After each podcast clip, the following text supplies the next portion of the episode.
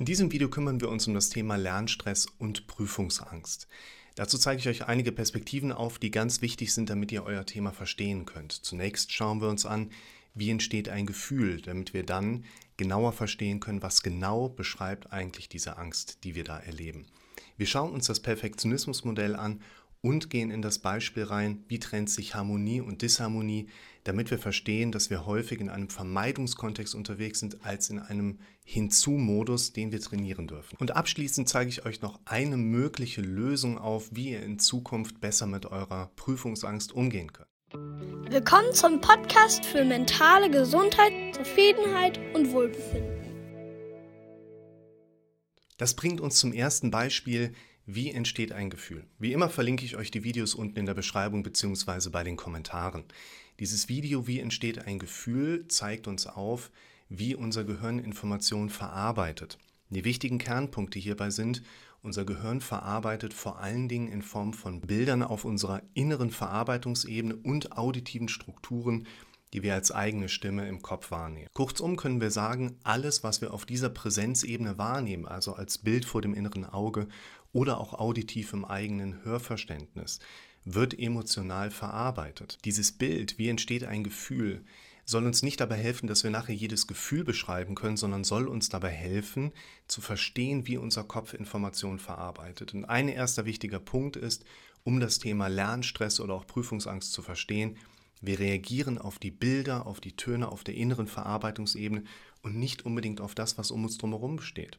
Du kannst bisher gut in deinem Studium gewesen sein, du kannst Sicherheit haben, gesund sein, eine tolle Familie haben und trotzdem wirst du diese Ängste haben. Und dein erster wichtiger Schritt, damit wir verstehen, woran genau liegt das bei dir, ist, dass du erst einmal für dich verstehst, du denkst hauptsächlich in Bildern und in auditiven Strukturen. Schau dir auch mal das Video zum Thema Achtsamkeit an. In diesem Video beschreibe ich dir, dass wir am Tag 60.000 Gedanken denken, wovon gerade mal 3.000 Gedanken neue sind.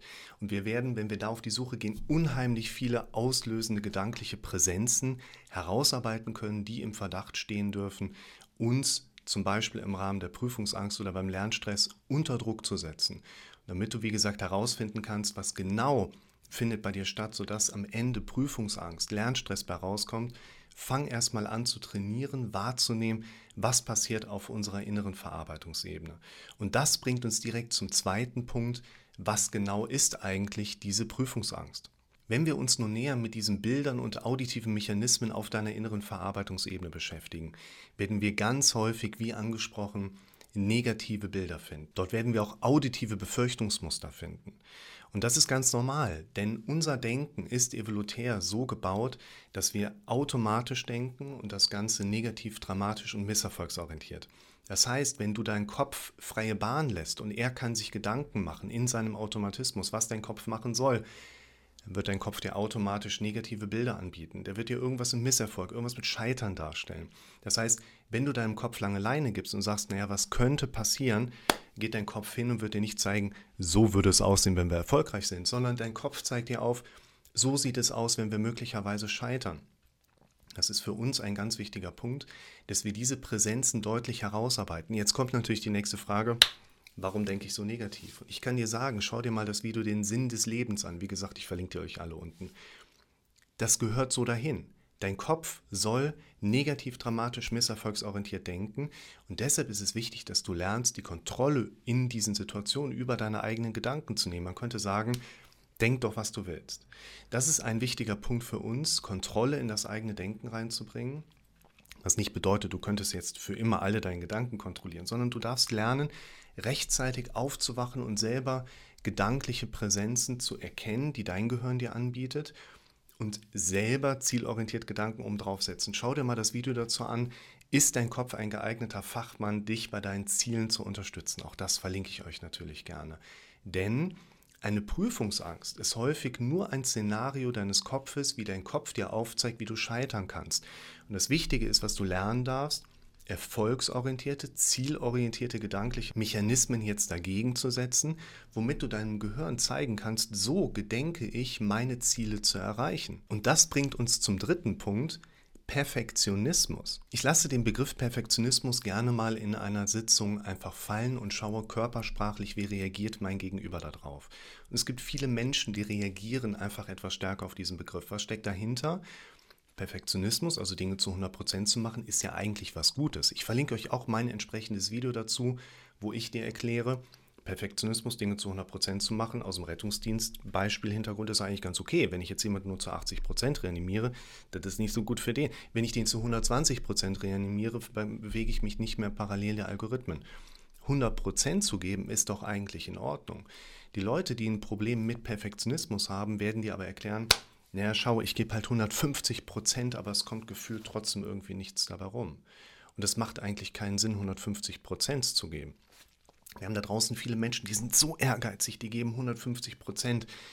Das machen die aber nicht, um große Ziele zu erreichen, sondern weil sie Angst haben, das Beispiel kommt gleich nochmal, dass sie dann einen Kopf kürzer gemacht werden, wenn sie dabei erwischt werden, wie sie nicht 150 Prozent geben.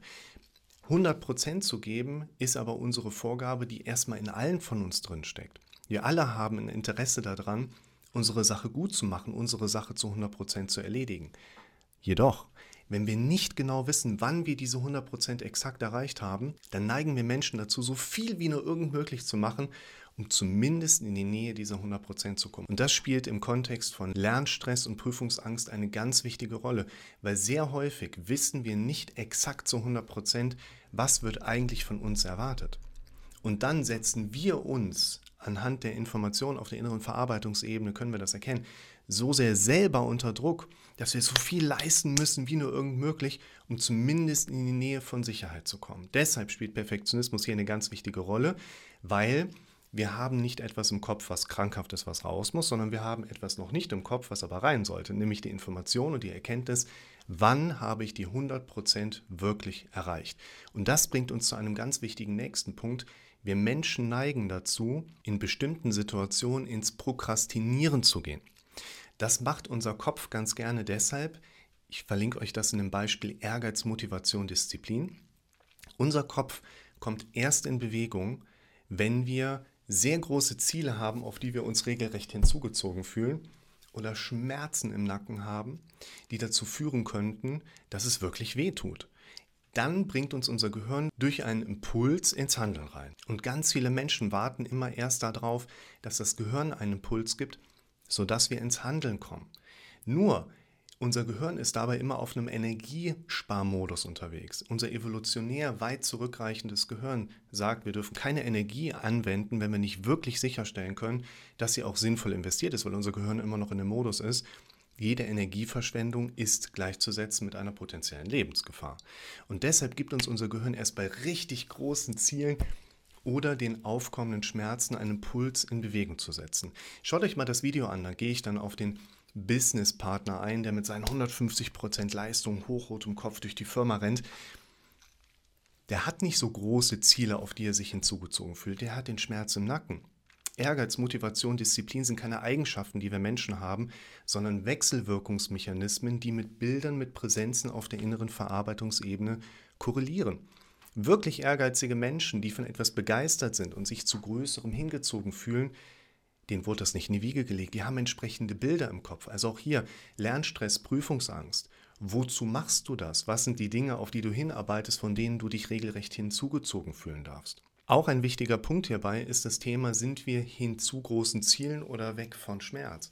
Schaut euch mal das Video an Disharmonie und Harmonie. In dem beschreibe ich, dass viele harmoniebedürftige Menschen, die von sich behaupten, sie seien harmoniebedürftig, eigentlich gar nicht harmonieorientiert sind, sondern Harmoniebedürftige Menschen erleben erstaunlich oft negative, konfliktorientierte, disharmonische Präsenzen auf der inneren Verarbeitungsebene, die sie versuchen zu verhindern. Mit dem Verhindern von Disharmonie erzeugt ihr aber noch keine Harmonie. Und das ist für uns ein wichtiger Punkt. Sind wir von weg oder sind wir hinzu? Und solange wir bei Prüfungsstress oder auch dem Lernstress, Prüfungsangst in diesem von weg Modus unterwegs sind, versuchen wir ein so viel wie nur irgend möglich zu machen. Und das bringt uns zu dem Problem, dass wir ins Prokrastinieren kommen. Was prokrastinieren wir? Entweder sagt unser Gehirn, schaffst du sowieso nicht, brauchst du erst gar nicht anzufangen. Wenn wir den Horizont noch nicht zu 100% kennen, Oder dein Gehirn wird hingehen und sagen, okay, wir müssen so viel leisten wie nur irgend möglich, um zu verhindern, dass die negativen Bilder auf unserer inneren Verarbeitungsebene eintreten.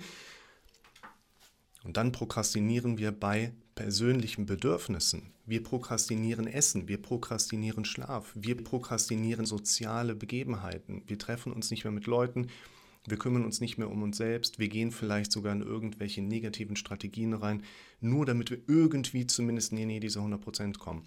Das heißt, auch hier ist ein ganz wichtiger Punkt, dass uns die Gefahr, bei einem Lernstress, bei einer Prüfungsangst auch durch das Prokrastinieren noch mit im Raum steht, wo wir dann mehr und mehr darauf verzichten, Dinge zu machen, die wir aber auf der anderen Seite für eine hohe Leistungsbereitschaft brauchen, um unsere eigentlichen Ziele zu erreichen. Hier können wir zunächst ein Zwischenfazit ziehen.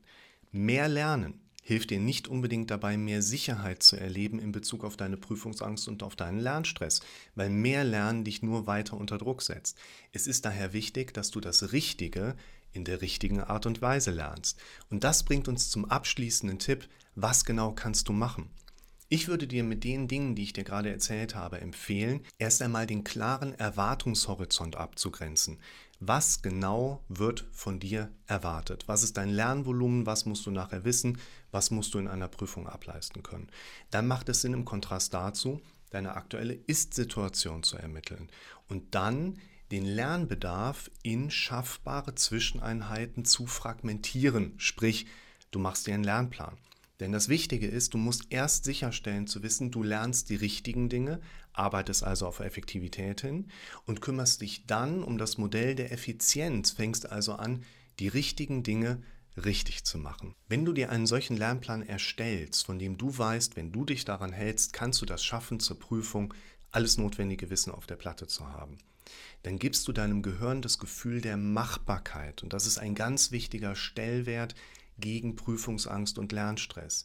Wenn du die Aussicht darauf hast, das, was du da erreichen möchtest, ist für dich machbar und umsetzbar, dann gibst du deinem Gehirn die größtmögliche Sicherheit, sodass er diesen Alarmmechanismus zurückfahren kann.